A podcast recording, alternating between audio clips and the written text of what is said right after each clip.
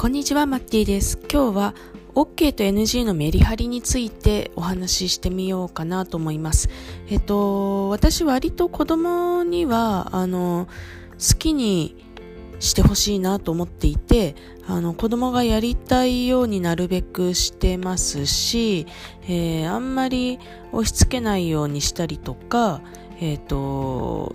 意思を尊重するように気をつけているんですが、えっと、その時に OK と NG のメリハリっていうことには、えー、実はすごく気を使っています。えっと、まあ、その、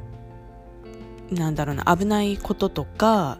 えー、例えば中学校ぐらいになって、なんかこれが、えー、続いていたら嫌だなって思うこととかは、えー、割ともうビシッと、えっ、ー、と、それはダメですっていう感じで、えっ、と、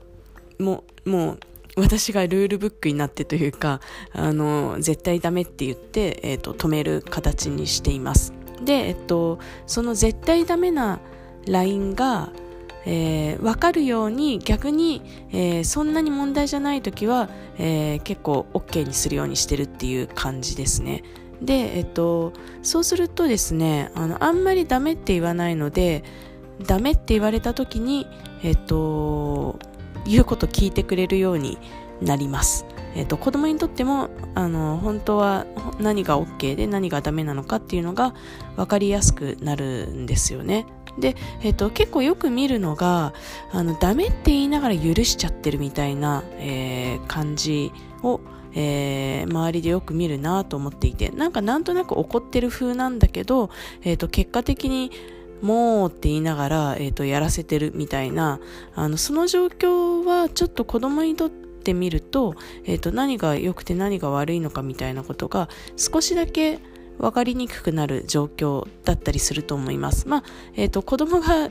正確に言うと受け取るメッセージは、えっ、と、ダメって言ってても、あの、顔色見ながら、えっ、と、まあ、実は OK な時もあるみたいな感じのことを受け取ってると思うんですけど、そうすると、えっ、と、ダメっていうことを伝えるのになんかすごい労力を使わないといけなくなっちゃうんですよね。なので、えーと、ちょっとそういうのが私嫌だったのであの割と OKNG ははっきりとさせるように赤ちゃんの頃から、えー、気をつけてやってきました。でまあうん、弊害があるとすると私が思っている以上に私自身がルールになっちゃうんですよね。あの、それ多分ね、子育てっていう意味では、あの、